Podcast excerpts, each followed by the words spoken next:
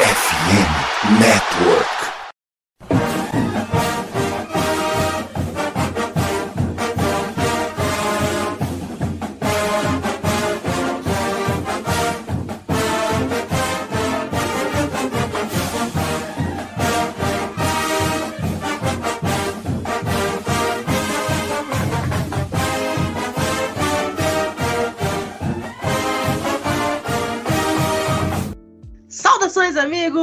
Saudações fãs de esporte, saudações fãs do futebol americano profissional, do futebol americano universitário, dos esportes universitários como um todo.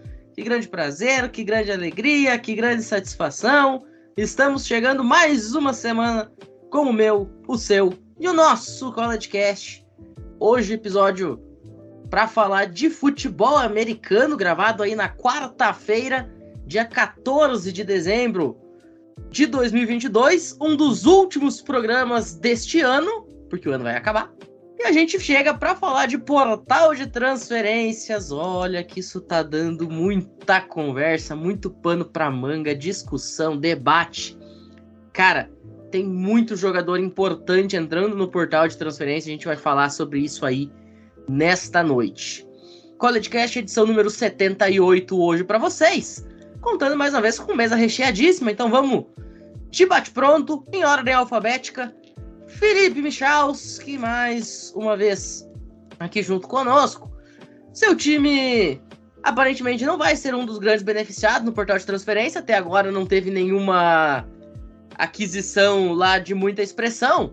Mas tem muito time aí que tá precisando de jogador, inclusive o meu. Então é isso, né? Boa noite. Uh, olá a todos que nos, nos acompanham aqui nesse Cast aqui, né? Bom, bom, lamento que teu time precise de muitos jogadores, né? Isso é uma coisa que é bastante complicada, né? Para uma equipe que, enfim, né, precisa de muitos atletas, principalmente QB. Vamos comentar os assuntos aqui, né? A situação do, do portal de transferências, que é uma situação que ela vem se acentuando, né? Nesses últimos anos com, com a instituição deste sistema, né? E o fim da necessidade de ter que esperar um ano para poder voltar a jogar, né? Isso permite umas mudanças bastante interessantes nos programas, né? Mudanças mais, mais rápidas de equipes indo do inferno para o céu e do céu para o inferno em pouquíssimo tempo, já que o jogador que está descontente com o programa que eventualmente demitiu um técnico, por exemplo, ele pode simplesmente pegar esse mandar e não sofrer nenhuma consequência. E ao contrário também, um jogador talvez muito bom, que às vezes está num programa muito fraco, eh, pode optar por se transferir para um programa maior. Vão ser algumas das situações que a gente vai pegar e citar aqui nesse programa. Exatamente. Gabriel Ruiz, você que torce para Alabama. Alabama tá perdendo jogador a torto e a direito nesse portal de transferência, né? Até agora não teve nenhum anúncio bombástico de chegadas, mas tá perdendo uma rapaziada interessante aí. Tudo bem que a Alabama tem potencial para recrutar todo ano quatro rosters, mas será que acende o sinal de alerta nas cores carmesim da Crimson Tide? É, não, não, não, vai ficar muito ruim pra gente não. Boa noite, Pinho, Luiz, Michalski, todo mundo que tá ouvindo a gente. bom dia, boa tarde, boa noite, todo mundo tá ouvindo.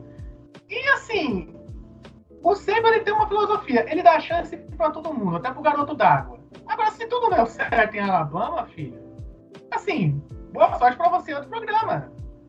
Sabe? O ele dá chance para todo mundo. Quem devia estar tá procurando jogador de Alabama é o Wisconsin. O Wisconsin não tem ninguém. Quer dizer, a gente não tem. Não vai mandar quarterback, né? mas tem wide receiver, tem jogador de linha defensiva, tem jogador de linha ofensiva. Pode escolher. Agora, se vai para o Wisconsin, a gente não sabe. Mas que vocês podem escolher mas assim, da barca que tá saindo de Alabama, o Seba deu uma chance. Não aproveitou, filho? Tchau. Cara, quando é. quer humilhar é uma graça, né? É, não, você viu só? Tá querendo se vingar da gente. Essa que é a moral. Tudo vai ser cobrado a seu tempo. Agora, falando em quarterback de portal de transferência, ô Luiz Gustavo, rapaziada lá de North Carolina tomou um susto, falavam que o Drake May ia, o Drake May não foi para lugar nenhum. Então, mais um ano aparentemente de quarterback definido e o quarterback que deu muito certo nesse esquema, né? E é verdade, Matheus. Eu quero desejar uma boa noite para o Michalski, para o Gabriel e para você também, Pim. E falando sobre o Drake May, a gente ficou preocupado, né? Depois de tudo que deu certo né, em relação a ele e a equipe esse ano, é, a gente ficou muito feliz em saber que ele vai continuar na equipe para a temporada de 2023. Se a gente quiser ter sucesso né, daqui para frente nos próximos anos, vai depender muito dele, porque ele foi muito importante para a equipe dos Star Heroes nessa temporada. É isso. Então, depois da vinheta, a gente volta e para falar aí desses 270 quarterbacks que entraram no portal de transferência e alguns possíveis destinos deles além de outros jogadores importantes de outras posições que também estarão usando novos uniformes em 2023 é já já. Não saiam daí.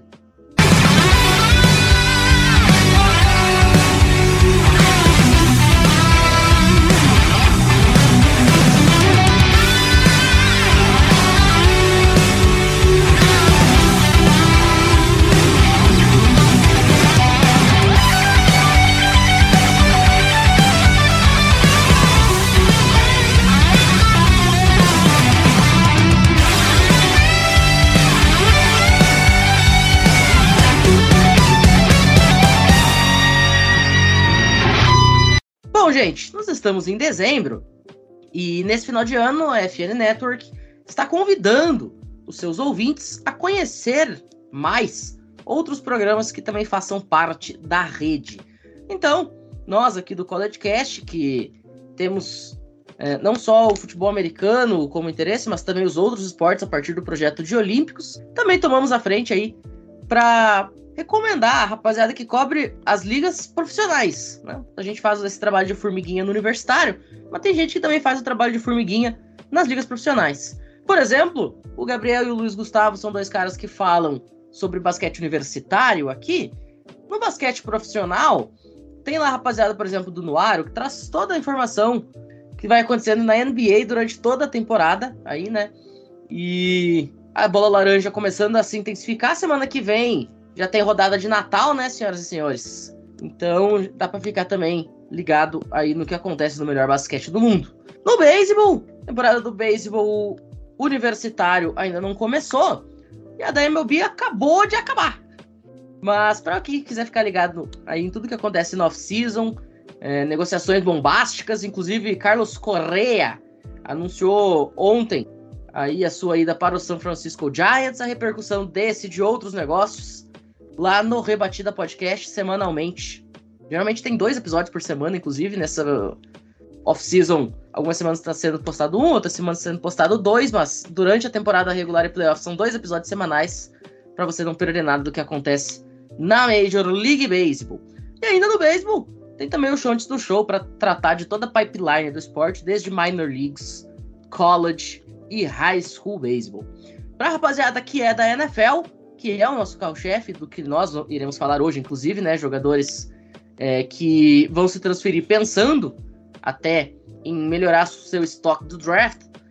Tem dois, dá para escolher. Tem o esportismo e tem também o diário NFL, para você não perder nada do que acontece na National Football League. E para fechar, pra rapaziada que é do hockey, que é o meu caso, por exemplo, aqui no College Cast falando do rock feminino e do rock masculino. Para quem curte a NHL, tem o Tic Tac Go e o Icecast cobrindo tudo que acontece na National Hockey League. O Tic Tac Go, inclusive, que além de falar de NHL, as meninas também estão fazendo um trabalho muito interessante sobre a PHF, que é a liga profissional norte-americana de hockey feminino. Então, para quem também quiser acompanhar as meninas que a gente fala no universitário aqui, né? A gente sempre cita destaques da semana. E essas meninas potencialmente poderão vir a ser profissionais e vão ser cobridas lá pelo Tic Tac Go quando forem jogar na Liga Profissional Feminina. Além, é claro, da, dessa gama de podcasts de franquias. Citamos aqui, por exemplo, é, o pessoal da mesa. É, nós temos dois torcedores dos Packers, o Packers representado pelo Longo Leapers, tem torcedor do Giants, também representado aí na FN Network, além aí de diversos outros programas. Tem New England Patriots, tem o New York Jets, e assim sucessivamente. Tem também vários programas de franquias da NBA, da MLB, da NHL. Então, para você ficar bem informado e ligado em tudo que acontece no seu time, na sua liga favoritas, é só acessar fambonanet.com.br ou vai lá no Spotify, Deezer, Google Podcasts, enfim, qualquer agregador que você usar e procurar pela rede Famonanet, pela rede FN Network. E, como diz o Vitão Silva, do Ous News, ouvir sem moderação. E se por acaso o teu time ainda não faz parte aí da rede, você queria ouvir, queria saber o que está acontecendo no teu time, mas não tem quem faça, que tal você mesmo ser a voz da sua franquia no Brasil, hein? E é muito fácil. É só mandar uma DM nas redes sociais do FN Network, no arroba SomosFNN, no Instagram ou no Twitter, e vem falar de esporte junto com a gente. Então tá dado o recado, logo depois da vinheta a gente volta para falar de portal de transferências em definitivo.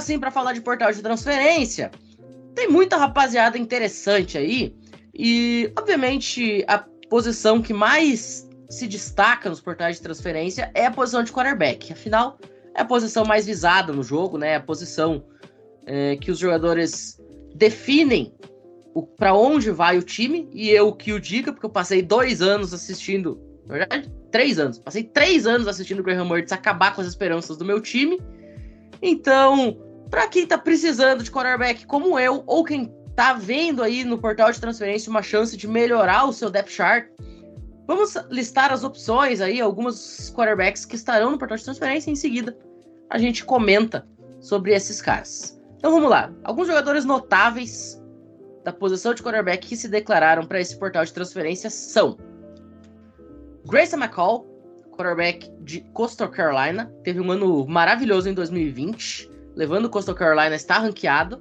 Depois teve outro ano muito bom em 2021.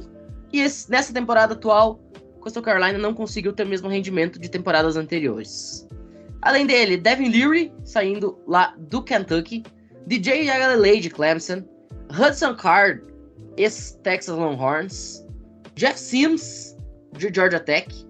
Brandon Armstrong, de Virginia. Caden Loves, que estava na Pitt Panthers, ele que já foi transferido, né? Ele chegou na Pitt Panthers para suprir a saída do Kenny Pickett e agora ele mesmo volta a entrar no portal de transferências. Spencer Sanders, de Oklahoma State. Inclusive, atenção para o desmanche que está tendo em Oklahoma State. Cade McNamara, que perdeu a posição de quarterback titular de Michigan. Esse já nem está mais no portal de transferência, já acertou para jogar com a Aya Hawkeyes, mas está aqui também para ser comentado. Ainda, Drew Pine, que esse ano se tornou titular de Notre Dame e não convenceu nem um pouquinho. Graham Mertz, finalmente, obrigado pelo livramento. Hank Beckmeyer, saindo lá dos campos azuis de Boise State. Haynes King, de Texas A&M, ex-Miami, Florida. Então, alguns dos destaques aí na posição de quarterback. Jogadores que estarão no portal de transferência a partir aí desta próxima temporada. Michalski, vamos abrir com você? Você falasse um pouquinho aí de quais jogadores a gente pode destacar, qual deles vale investir e principalmente qual deles é importante ficar o mais longe possível. Bom, analisando uns nomes que tem aqui na, na nossa lista, o Grayson McCall, acho que ele é um quarterback bastante interessante. É um dos raros casos de QB aqui que ele vai cair para cima, no caso. Quer dizer, ele pode cair para cima, se ele quiser cair para cima já é outra história, né? Porque se ele quisesse se mudar para um programa de tamanho semelhante também, problema dele, né? Mas o Macau ele até recebeu ofertas, inclusive de Auburn, né? Para ir para um programa de Power 5. Estão uh, apontando ele como possibilidade para ir para Liberty, que é onde o técnico de Coastal Carolina foi contratado. O Hugh Freeze ele deixou Liberty e o técnico de Coastal Carolina ele foi parar então na equipe de Liberty pro, pro lugar, né? Uma movimentação bastante interessante, até meio bizarra, porque Coastal Carolina e Liberty são rivais. São rivais, inclusive. E pode ser que ele tome essa escolha, né? Estão contando ele para outros programas também. É uma possibilidade interessante, mas tem que ver também se ele, se ele aguenta o tranco também de, de assumir um, a titularidade de um programa grande, né? E dependendo do caso, né? Se ele tá pensando no objetivo profissional, depende muito se vai ser a movimentação mais correta. Aqui outros nomes, né? O David Leary, eu tava vendo aqui uns dados de alguns quarterbacks, né, que estavam nessa lista, né? O Devin Leary sofreu uma lesão importante, né, que tirou ele da temporada. O Yagarelei, eu tenho uma visão que talvez ele seja um quarterback decente em outro nível. Eu não sei quão baixo tem que ser esse nível para ele ser bom, mas definitivamente ele não convenceu em Clemson. Tem que ser Division 3. Acho que outros QBs aqui que tem nessa lista que o Kidon Slovis talvez seja uma possibilidade para um programa médio. O Spencer Sanders ele sofreu com lesões, ele é um quarterback bastante dinâmico.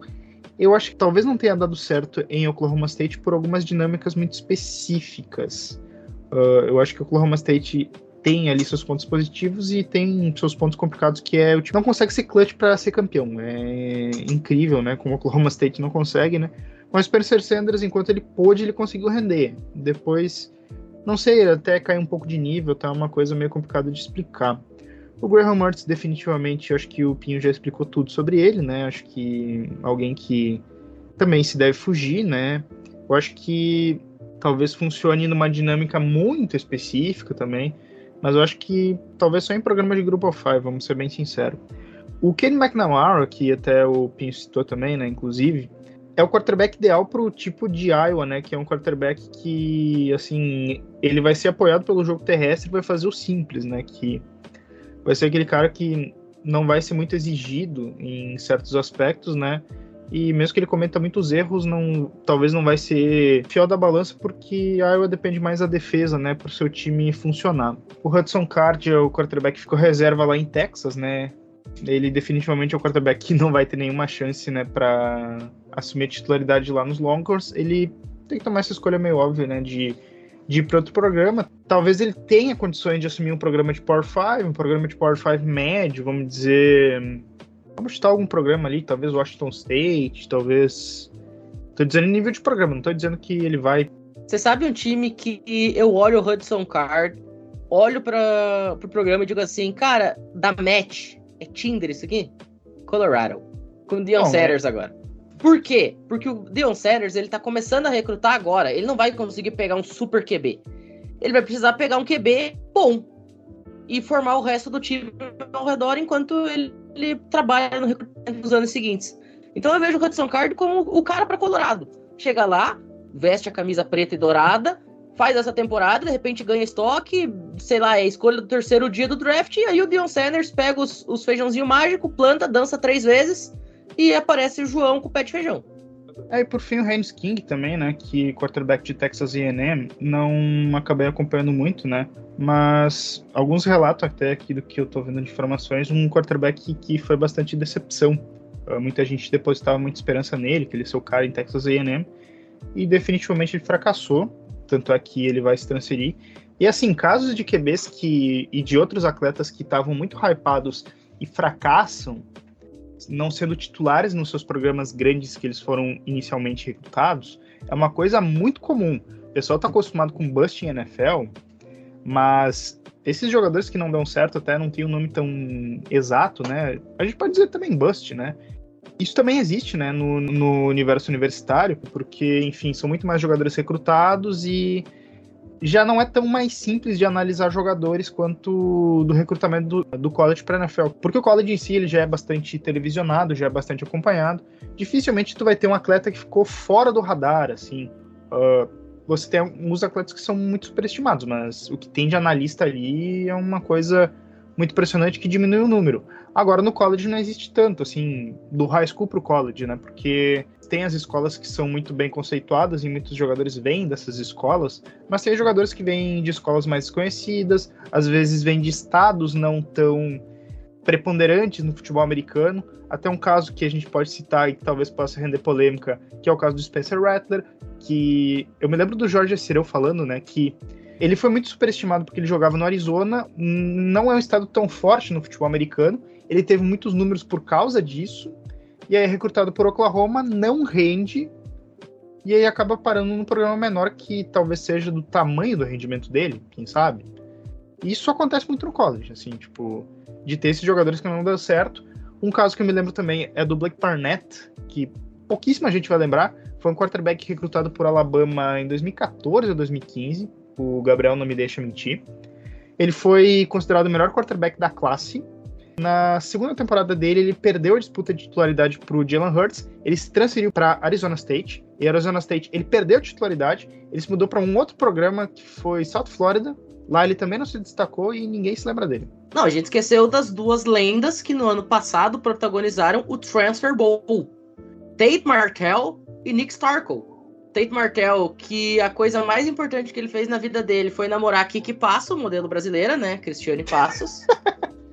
não fez nada mais interessante na vida do que isso, né? Vamos ser bem sinceros. Ele foi recrutado como futura estrela e não jogou absolutamente bolhufa nenhuma em Ohio State, nem chegou a jogar em Ohio State, para falar a verdade. Aí foi para Miami, flopou legal em Miami. Aí decidiu ir jogar em é, UNLV.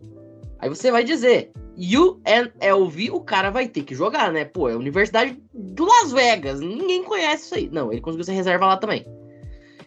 E o Nick Starkle, ele tinha uma rusga com o próprio é, com o próprio Tate Martell por conta de Texas A&M, porque no momento em que o, o Tate Martell sai de Ohio State e entra pela primeira vez no portal de transferência, ele tinha como oportunidades Miami ou Texas A&M. Texas A&M na época tinha o Nick Starkle. E aí meio que rolou aquelas farpas de gente dizendo: Tate Martell, vai para Texas A&M. E aí o Nick Starkle, ah, mas ele já tem um quarterback. E aí no final das contas o Nick Starkle também vai muito mal em Texas A&M, acaba saindo, foi jogar no ano passado, se eu não estou enganado, em San José State ou em San Diego State, agora vai me fugir, mas enfim, foi um daqueles times pequenos da State, Califórnia. Mas o Nick Stark rendeu no programa que ele foi. Não, era, é, mas aí era o que eu ia chegar. O, a diferença é que o Nick Stark, ele ainda, em San José State, ele conseguiu jogar alguma coisa. Só que, gente, você, assim, ter um ano ok em San José State não te leva a lugar nenhum. Enquanto que o Tate Martell, bom, o Tate Martell, essa altura do campeonato, eu tenho certeza que ele deve estar trabalhando, sei lá, no escritório de contabilidade. O coitado, para jogar bola, não tinha o menor cabimento, não tinha a menor condição. Tanto é que perdeu até a namorada, né? Pro tenista lá, o. Como é que é? Tommy Paul. Nem a ah, namorada não aguentou o cara. Você imagina mas, só ser, mas só pra ser justo, o Nick Stark, ele, ele fez parte da temporada invicta de 2020 do, de San Jose State. Fizeram campanha 7-0, né? é algo digno, assim, tipo, talvez não fosse o que ele esperasse no início da carreira, né, mas mas ele conseguiu algo decente, né? Agora o, o cara que vai para um programa menor de Grupo of Five e não rende nem ali é porque definitivamente ele fracassou na vida, né? É, e Gabriel, à vontade agora, eu vou falar um negócio, tá, cara? Eu tô vendo muito burburinho. Rapaziada falando de Brennan Armstrong indo para Wisconsin. Eu tenho certeza que o Bruno Armstrong é upgrade em relação ao Graham Mertz, mas também acho que ele não é o salvador da pátria. E aí, o que, que você acha? Você que torce para um time que tem experiência em exportar quarterbacks, não em importá-los, né? É, exatamente. Pegar os últimos anos aí, a gente só tá mandando todo mundo para a primeira rodada do draft. Então, o Brandon Armstrong, ele teve até um ano bom, ano passado um ano bom, só que esse ano, simplesmente, tipo, parece que desaprendeu a jogar. Mas assim, qualquer um que não seja o Graham Mertz, a torcida já tipo tá soltando fogos. Os dois quarterbacks que o pessoal tem que esquecer nesse transfer portal é o Graham Mertz e o DJ UHLA. Que o DJ, eu, eu fiz uma anotação, eu tava fazendo as anotações aqui de quarterback, eu coloquei três nomes bonitinhos e eu galelei, Bagre. Acabou. Ele é o cara que vai piorar o teu time queria fazer uma edição, um comentário do Michel sobre o McNamara, indo pra Iowa. Eu lembro de um vídeo do Kurt, que ele fazia os rankings de quarterback, ele fazia o, o quarterback batata frita. Ele nunca vai ser o prato principal, ele nunca vai ser estrela, mas ele vai ser o acompanhamento. É o que o McNamara vai ser em Iowa.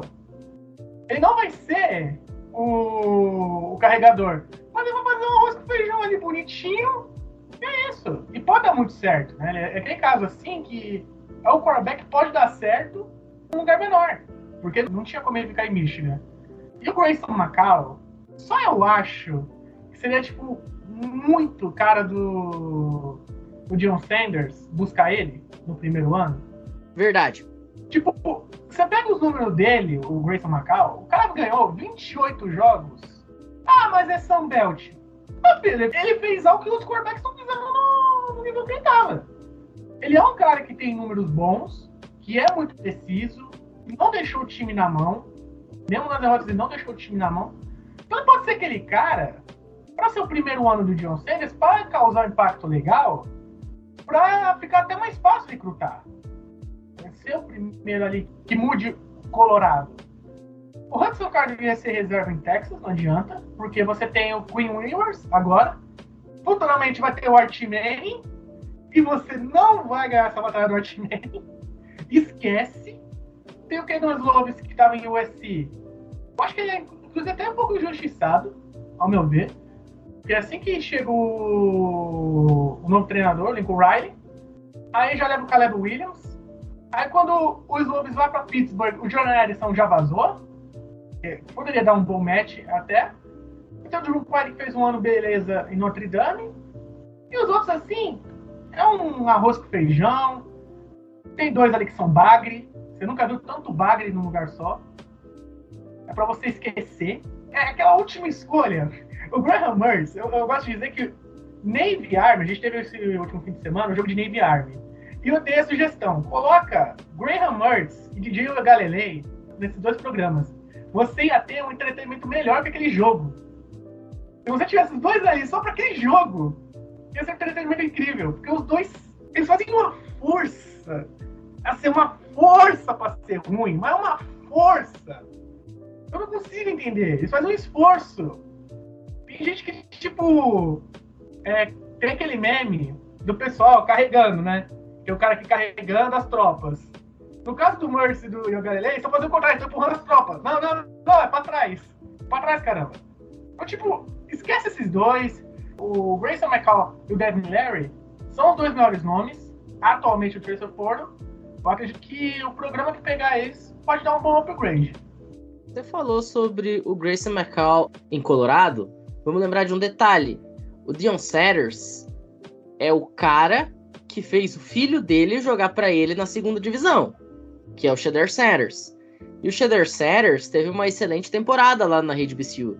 Eu lembro que esse ano teve um o clássico entre Jackson State e Southern, que é um dos maiores clássicos da rede BCU. E foi o jogo do College Game Day. O College Game Day foi para essa partida. Gente, tinha pessoas com cartazes atrás da transmissão lá, escrito Shader for Heisman. O cara tá pedindo Shader Setters na disputa do Heisman. É óbvio que isso não ia acontecer. Mas isso aí já entra um ponto muito importante. Será que o Deion Sanders não vai levar os dois filhos dele também para Colorado para jogar numa Power 5? Porque os dois filhos do Deion Sanders estão lá em Jackson State. Eu ia me perguntar por que, que ele não ia levar, né? Tipo, porque são prospectos que facilmente jogariam na primeira divisão, né? Eu não ia falar desse caso, né? Mas eu aproveitei uh, de outro QB que eu tava até com bastante curiosidade para falar, que é o, o Hank Beckmeyer, o quarterback de Boise State, que ele tá se transferindo porque Boise State demitiu o coordenador ofensivo. E fala-se muito em potencial desperdiçado, porque ele foi um quarterback muito bem recrutado por Boise State em 2019. E como ele quer se preparar bem para a NFL, ele está sentindo que esse potencial está sendo perdido em Boise State, ali com a situação bastante complicada nesse aspecto interno ali do, dos Broncos, né? Do Boise State Broncos, não Denver Broncos. Então, talvez seja um, digamos, sleeper, ali alguém que está meio que dormindo, seja um quarterback de bom potencial para estar no programa de Power 5. Ali que ele vai estar tá se desenvolvendo, mas também pode ser um cara que pode pegar, entrar no programa também e render. Ele tem números decentes jogando na Mountain West, não é o melhor dos comparativos, mas talvez ele ali com um bom treinador, com um bom coordenador, que ele consiga encontrar, que eu acho que é nitidamente que ele deve estar procurando na hora de escolher um programa agora, talvez seja uma possibilidade interessante para um programa escolher. Vou deixar isso aqui até bem anotado para o pessoal talvez ficar de olho, né?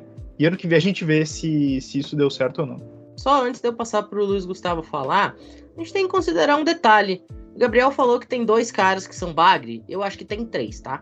DJ Galilei Graham Words Mas não tem como deixar o Reigns King de fora de uma lista de bagre. Cara, o que eu tive que assistir o Reigns King fazer no jogo entre Texas A&M e Flórida, que eu tive o desprazer de ter que transmitir, porque assim, eu tava muito animado para aquele jogo, até o momento em que a bola voou. Cara, foi terrível. O Andrew Richardson jogou normal, mas o normal do Andrew Richardson foi tão superior ao time de Texas A&M que pareceu que o Andrew Richardson ganhou o jogo sozinho, e não foi. O Andrew Richardson simplesmente fez o normal dele, ele fez o que ele fazia toda semana. E aí o Skin e o resto do time de Texas A&M simplesmente fizeram, e isso literalmente, fizeram a torcida dormir. Cara, no último período, filmaram um torcedor na arquibancada que tava dormindo no ombro do parceiro do lado dele. Não tem condição de ver o King jogar bola. Não tem. Ó, o que, que o, o DJ O'Galley tem, o Graham Merce tem e o King tem em comum? Eles são bons. Mas quando estão na sideline, não quando estão em campo. Eles são bons, mas quando entram em campo.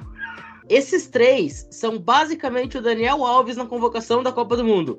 É bom pro pagode, é bom de grupo, é bom pra resenha, só não dá para colocar em campo. Eles são bons, o problema é quando estão em campo. Exato. Vocês não sabem se eles são bons de resenha. Vamos, vamos até ser reservado nesse ponto, né? Mas assim, eles são bons, né, até a partida começar. Daí quando começa é complicado. Agora, Luiz Gustavo, vamos sair um pouquinho dessa questão de QB, porque nem só de quarterback vive o portal de transferência, né? tem muito jogador de outras posições também que, que entrou aí nessa briga e que é interessante. Por exemplo, a gente citava aqui em off antes o Eric All, que é um Tyrande, na minha opinião, um dos melhores Tyrands em atividade no college football. E ele agora tá indo para Iowa, vamos lembrar que Iowa colocou vários Tyrants recentemente na NFL. Por exemplo, o George Kittle. Pô, tem muita gente que considera o George Kittle o melhor Tyrant pass catcher da liga. E de fato ele é, junto com o Travis Kelsey, os dois melhores recebedores de passe. Dá pra colocar Mark Andrews também de, do Ravens, mas enfim, são os três melhores recebedores de passe na posição de Tyrant na NFL. O Eric All, então, ele sai da Michigan Wolverines e vai lá para Iowa. Tem também o Dominic Lovett, que foi o principal wide receiver da classe do ano passado no recrutamento e que por algum motivo que ninguém entendeu bulhufa nenhuma foi para Missouri. Não fez absolutamente o menor sentido o cara ter ido para Missouri e agora ele entra no portal de transferência. Tem o Dante Cifas saindo de Kent State indo para Penn State.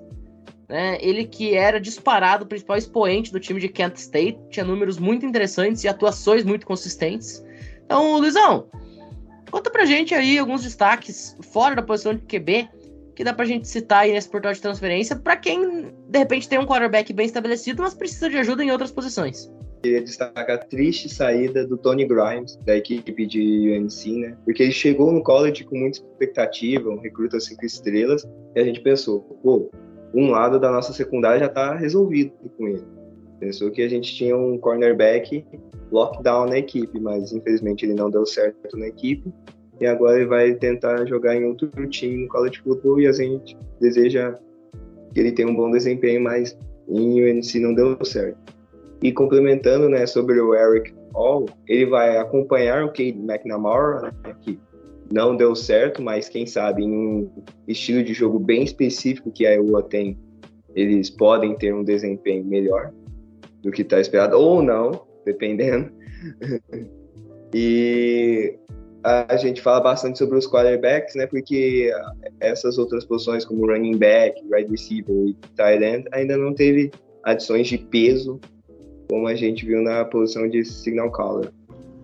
O tight o Eric All, ele vai dar tudo por Iowa, né? Ele sai de Michigan vai dar tudo em Iowa. Vai comprar o McNamara ainda. Ele literalmente vai dar tudo. You receive all.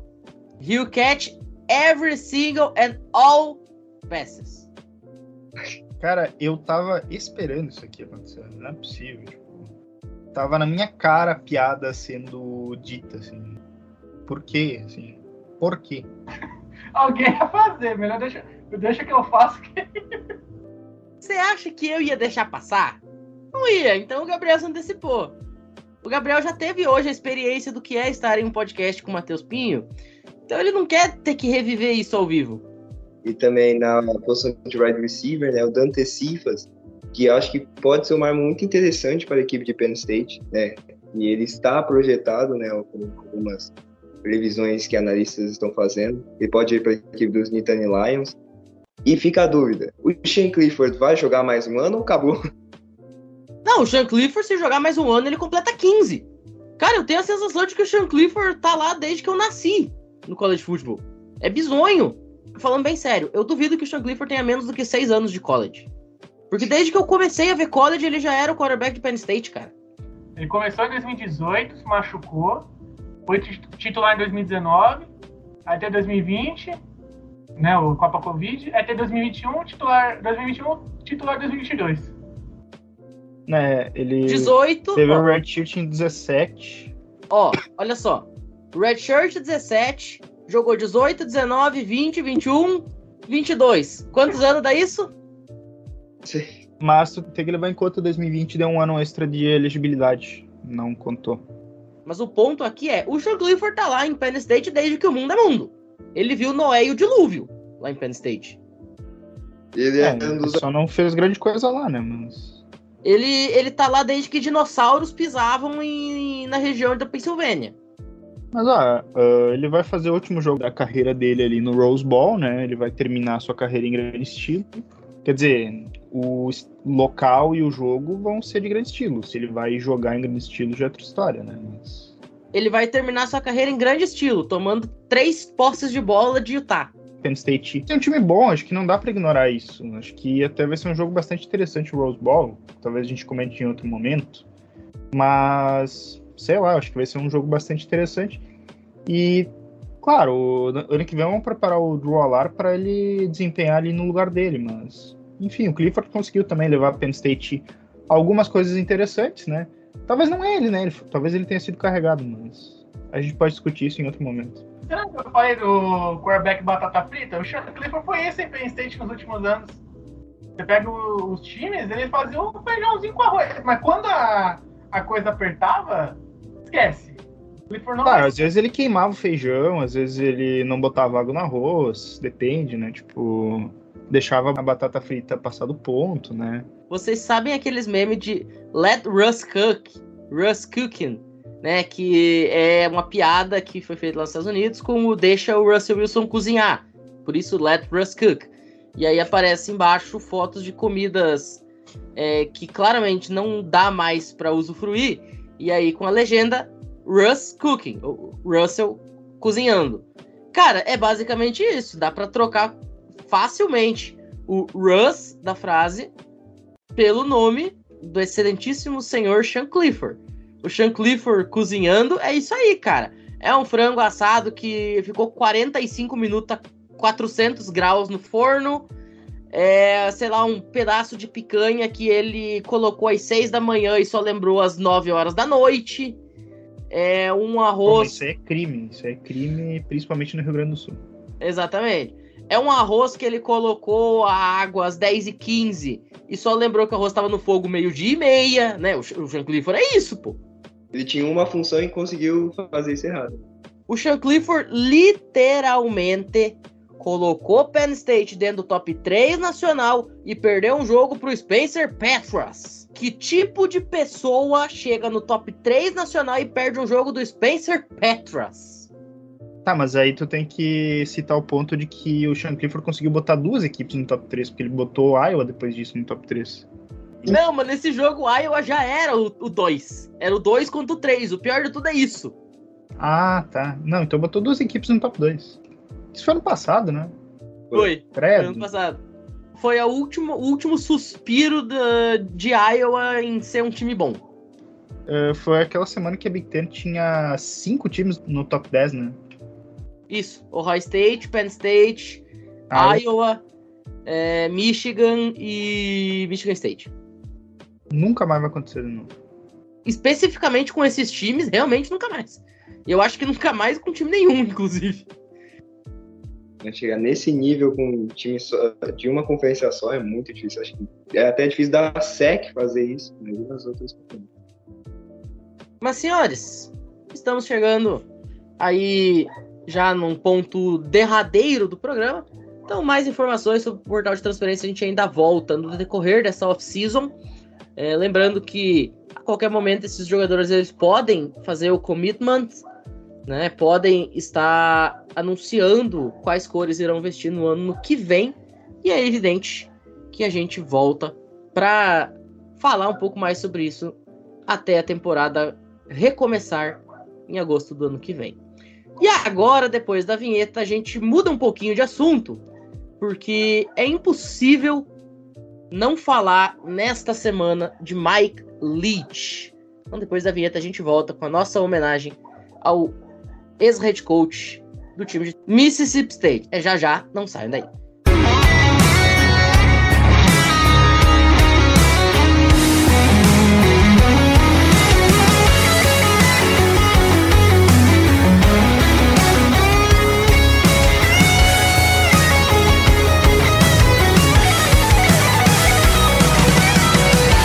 Gente, agora sim, voltando para o segundo bloco. Claro que é um bloco que a gente não gostaria de estar fazendo, muito pelo contrário. Mas, infelizmente, Mike Leach nos deixou nesta semana, né? O head coach lá da Mississippi State Bulldogs.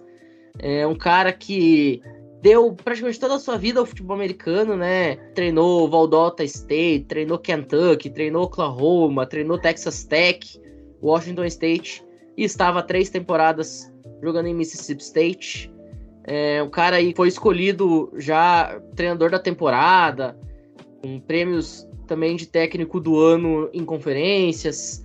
Um treinador extremamente vitorioso, que acaba nos deixando aí vítima de um infarto fulminante ocorrido no fim de semana e ele acabou sendo internado, mas não resistiu. Então, Michalski, você que acompanhou o Mike Leach até acho que por mais tempo do que nós, quer dizer o que, que você achava aí do Mike Leach e qual a sua impressão agora para o futuro de Mississippi State depois dessa notícia devastadora, né?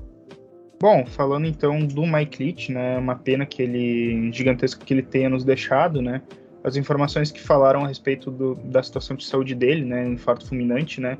Alguns médicos tinham relatado que ele precisava urgentemente cuidar da saúde dele, ele ignorou e infelizmente isso acabou acontecendo, né? Acabou acontecendo de repente, né? Até fica o recado para o pessoal até cuidem bastante da saúde de vocês, sim. Falando, assim, da carreira dele como técnico, ele deixa um legado, assim, importante, né, a respeito da, da história dele, assim, tipo, de ser um cara que, principalmente comumente ofensiva, foi um cara muito relevante. Ele é o cara que eu conheci da época que ele treinava o Washington State pelo sistema de jogo ofensivo Air Raid, que era um jogo ofensivo que priorizava muitos passes, jogadores muito espalhados, uh, foco nos quarterbacks, e muitas vezes quarterbacks que lançavam dezenas de passes, assim, tipo. Eu já vi jogo de Washington State que teve quarterback acho que foi o Connor Holiday em 2015, talvez. 2014, 2015, que ele terminou a partida lançando 89 passes. Uma coisa até meio bizarra, né? Ele tem uma história antes disso, né? Que é uma história que eu já não testemunhei, né? Que foi o período que ele foi técnico de Texas Tech entre 2000 e 2009 e ele levou o Texas Tech para alguns dos seus melhores momentos, né? No período que ele treinou, uh, chegou a botar a equipe invicta lá no ano de 2008. Teve até uma situação bastante polêmica naquela temporada. Era uma equipe que talvez merecesse jogar uma final nacional ou algo do tipo, né? Acabou sendo prejudicada. Claro, ele também é um técnico bastante polêmico, né? Assim, em diversos aspectos ele acabou deixando a equipe de Texas Tech por conta até de um, de um escândalo, por conta de um alegado tratamento inapropriado de uma pessoa lá que pertencia a Texas Tech. Ele nunca se desculpou, ele acabou sendo então demitido de Texas Tech em 2010. Ele voltou para o futebol americano universitário em 2012 para treinar a equipe de Washington State. Liderou uma equipe que tradicionalmente é um programa muito pequeno, né? Washington State é tradicionalmente um programa assim, bem pouco relevante no cenário do futebol americano universitário. Está numa região muito distante. É, a cidade de Pullman ela é muito próxima do estado de Idaho. O estado de Washington em si ele já é um estado muito distante para você construir muita coisa. O Washington State tradicionalmente era o saco de pancadas da Pac-12. Uh, durante muito tempo foi. Ele conseguiu fazer com que o Washington State, em muitas temporadas, se tornasse uma equipe competitiva. Teve temporadas que ele quase levou o Washington State a vencer a Pac-12, ele ficou muito perto, principalmente em 2018.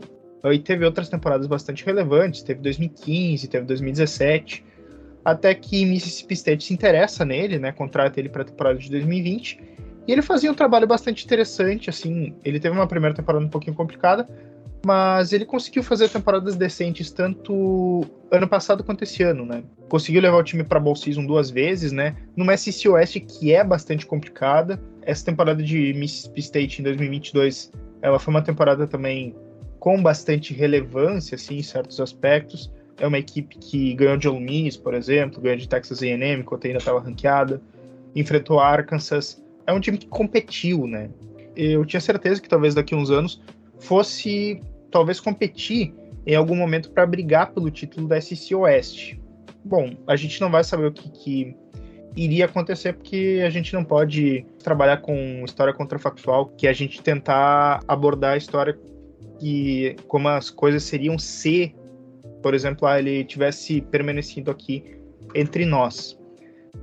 Não sei o que, que Mississippi State tem na cabeça, né? Tipo, eu acho que eles vão tentar achar algum técnico relevante talvez possa surgir alguma movimentação que talvez ninguém esperasse, né? É uma movimentação que vai ser é, pouco usual, né? Tipo, você perder um treinador por óbito dele, né? Isso vai ensejar uma, uma movimentação até tardia, né? Porque uh, definitivamente o Mississippi State não estava preparado para esse caso. Talvez eles tentem manter ali, talvez trazer um técnico que tenha uma mentalidade semelhante ao Mike Leach, até para manter os recrutas, né? E ainda mais no período crítico esse de portal de transferências em que você perde atletas ali uh, no instalar dos dedos se os jogadores não estiverem satisfeitos.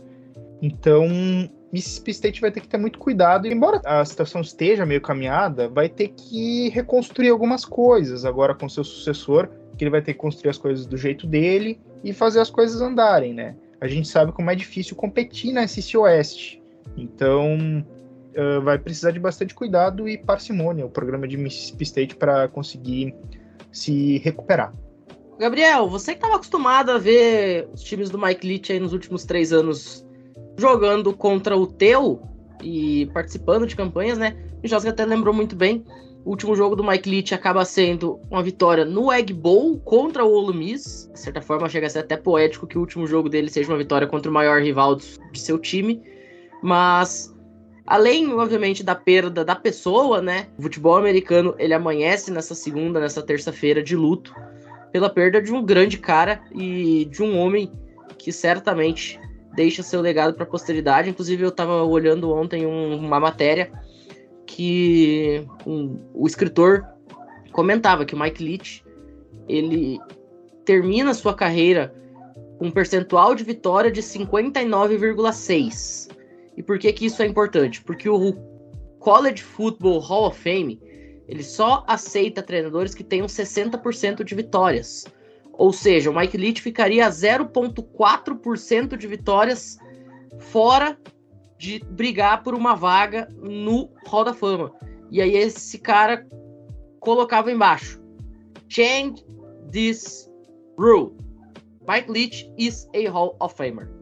Eu acho que é mais ou menos esse o sentimento, né? É um cara que sempre viu tanta coisa escapar pelos dedos e faltou aquele momento mágico para que ele finalmente conseguisse ter o resultado que ele tanto brigou, que ele tanto lutou e que ele tanto mereceu. Eu concordo. É, você pega que os trabalhos dele, né, os três trabalhos que ele teve no college, no Texas Tech ele foi brilhante contra Texas e Oklahoma que estavam no auge, né? A gente pega dois programas que estavam no auge você tem que brigar sempre contra eles. E ele mesmo assim fez, conseguia recrutar bem, conseguia fazer o time jogar bem. Inclusive em 2008, talvez a vitória mais memorável de Texas Tech na sua história foi em 2008 contra Texas. Foi o Michael Crabtree fez o touchdown, faltando um segundo. É, a torcida invadiu, aí pediu para voltar porque não tinha acabado o jogo. Aí o Washington State ele foi começo altos e baixos, mas conseguiu uma temporada em 2018 maravilhosa, que inclusive o quarterback era o Garner Mitchell, nada mais nada menos que o Bigodon. Então, ele teve bons anos com equipes. Em Mississippi State dá para ver que o time estava evoluindo. Obviamente que não dá para cogitar, quando você pega Alabama todo ano, e você é um cara que só tem uma filosofia de passar, você não vai ganhar de Alabama nunca, com todo respeito. Então, é uma vitória tranquila, mas dá para ver que o Mississippi State estava melhorando. Estava conseguindo é, ter um nível aceitável. Vai evoluindo de pouco a pouco, pouco a pouco, pouco a pouco, talvez chegaria um ano certo. Assim, só para completar, para vocês terem uma ideia. Quando ele estava em Texas Tech, ele treinou o Cliff Kingsbury, sim, Cliff Kingsbury, hoje head coach do Cardinals. Inclusive, eu sou muito contra esse head coach do Cardinals, também também. E o Lincoln Riley. Lincoln Riley também é de Texas Tech. Então ele chegou a pegar esses dois caras, o jogador, é, pegou eles também para ser assistente, lançou os dois. É meio controverso, mas o outro hoje é um dos melhores head coaches do college. Tem vários recordes pro Texas Tech. Ele foi um cara que popularizou, né, o, um dos grandes que popularizou o Air Raid. Assim, em termos de, de jogos, vamos supor que na NFL, você não quer ver o seu quarterback passando 50, 60, 70, 80 vezes. Você não quer. Quer dizer que seu jogo terrestre é uma porcaria. Mas pra ele dava certo. Os times dele dava certo. Então ele foi um dos caras assim, que popularizou esse estilo. Se hoje é o college é até um pouco mais jogo aéreo, comparando assim, vamos colocar assim, 10 anos atrás, ele foi um dos primeiros que começou a popularizar isso. Ter, do quarterback ser. de passar mais, em vez de ser só jogo terrestre, como era uns anos atrás. Então, infelizmente, é uma grande perda. Esse também é uma mensagem do povo que às vezes não gosta de no médico. Né? Tem gente que não gosta de no médico. Ah, tô com uma dor aqui. Não, não vou no médico, não. Toma aqui um remediozinho, fica boa. Gente, às vezes você tá um, uma pessoa ali do lado de evitar. Podia ser, né, evitável o caso do Mike Leach. Infelizmente nunca vamos saber. E é esperar para ver o que o Mississippi State vai fazer, né? Porque de um time que tá evoluindo de ano a ano, foi um balde nem de água fria, né? De gelo puro em cima das costas deles. O Mike Leach, que além de ter treinado Cliff Kingsbury e Lincoln Riley, como você falou, ainda trabalhou, por exemplo, com uns caras aí desconhecidos no college football. Dave Aranda, head coach de Baylor, campeão da, da Big 12 do ano passado. É, Sonny Dykes, que colocou TCU na semifinal nacional esse ano. Só isso. Primeira temporada invicta de TCU em uma década. Josh Heupel, que fez também a primeira temporada importante de Tennessee desde Peyton Manning. Só isso, tá? Só isso. Isso sem falar de outros diversos caras aí que ele ajudou a ter suas carreiras no college football, ter suas carreiras potencialmente na NFL. Mike Leach que deixa a esposa Sharon e quatro filhos, Cody, Kim, Kirsten Jensen, e também três netos. Fica aqui a nossa singela homenagem, nossos respeitos aí ao falecimento, certamente um dos maiores head coaches aí da nossa geração no futebol americano universitário. Dito isso, senhoras e senhores, a gente vai ficando por aqui. Na semana que vem a gente volta para começar a falar de Bowl Season, a temporada das grandes tigelas começa aí nos próximos dias. Tem Bahamas boa abrindo os trabalhos, né, Felipe Michalski? E sempre com cobertura completa do College Cast, do College Football Brasil. Vai ter transmissões de alguns jogos lá no canal do YouTube, então tem muita coisa legal para acontecer nos próximos dias aí no futebol americano. Felipe, aqui a gente está falando de Bowl Season. Muito obrigado pela participação e já aproveito para convidar a galera aí para estar junto com a gente nas transmissões dos jogos. Bom, uh, encerrando aqui a nossa transmissão, né? A gente agradece muito a audiência aqui do pessoal que nos acompanhou aqui até o fim, né? A gente vai transmitir algumas partidas, a gente ainda está definindo quais, né? Mas assim, fiquem atentos no YouTube, ativem as notificações, que lá quando for rolar a transmissão, vocês fiquem de olho, a partir de sexta-feira, que vai pipocar umas coisas no YouTube de vocês lá, vocês abrindo o computador, o celular de vocês vai ter lá ao vivo para determinado horário, assim, tipo, nossa meta é tentar transmitir um jogo pelo menos a cada dia, assim, para ver se a gente consegue ter um acompanhamento com vocês. Assistam os jogos na ESPN, a ESPN vai transmitir a Ball Season e escute com a gente, assim, de forma complementar, né? A gente aqui comentando, falando, né? Analisando as partidas, né? E fazendo a nossa interação aqui descontraída, né? Para para falar a respeito dos jogos de college football, chegando a uma parte mais importante, né, da temporada, né? Essa época tão maravilhosa que é a Ball Season, você assistindo os jogos de pós-temporada com a sua família inteira enchendo o saco, que só tu tá assistindo TV. Abraço. enchendo o saco você está assistindo um jogo de qualidade duvidosa, em horário duvidoso, em dia de semana. Eu mal posso esperar para isso acontecer. Gabriel, mais uma vez, muito obrigado pela participação. Alabama não vai jogar em horário duvidoso, mas vai jogar em dia duvidoso, né? Bem na virada do ano ali, ó. Não dá nem pra, pra beber, tá? Tem que guardar champanhe para depois do jogo. Mais ou menos isso. Valeu, Michalski, Pinho, Luiz, todo mundo aqui da mesa, pessoal que ouviu a gente. E assim, só completando a mensagem do Michalski, estou louco pelo famoso potato bowl. Cara, eu devo ter foto de uma tigela que eu escrevi potato bowl. Eu vou achar essa imagem. Pretendo fazer pegar uma tigela de batatas, colocar na sala, tirar a foto e assistir o jogo e mostrar pro grupo. Mostrar para as redes sociais. Eu, eu literalmente fazer... já fiz isso. Eu e minha mãe, minha, a minha mãe, ela vai olhar e falar: O que, que você tá assistindo a, a, o jogo da tigela da batata? Aí eu falo: Mãe, isso aqui é famoso. mas é isso, a boa season tá chegando. Vamos ter jogos duvidosos, mas teremos também grandes jogos. Menino, por que, que você tá assistindo o jogo da tigela de batata? É porque esse aqui é famoso em Idaho, mãe. Famous Idaho, poteiro bom. Luiz! Você, você não mora em Idaho.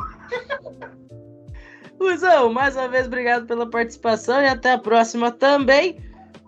North Carolina já não vai jogar no dia do ano novo, então dá pra tomar champanhe à vontade. É verdade, mas eu, nesse caso, não posso porque eu sou menor de idade, então. Cancela, cancela. Deixa, não, não pode, não pode, cancela. Eu vou acompanhar sobriamente o jogo de MC. Refri. Beba, beba refri, suco, água, é isso aí. Gente. Bebendo gimo aqui, ó. É, eu vou beber gimo. Vou beber gimo. Os inteligentes. Cuidado, tem criança assistindo. Senhoras e senhores, a gente vai ficando por aqui então. Mais uma vez, muito obrigado para todo mundo que ouviu isso daqui. Uma excelente manhã, tarde, dia. Quando você estiver ouvindo isso daqui. E até a próxima. Valeu!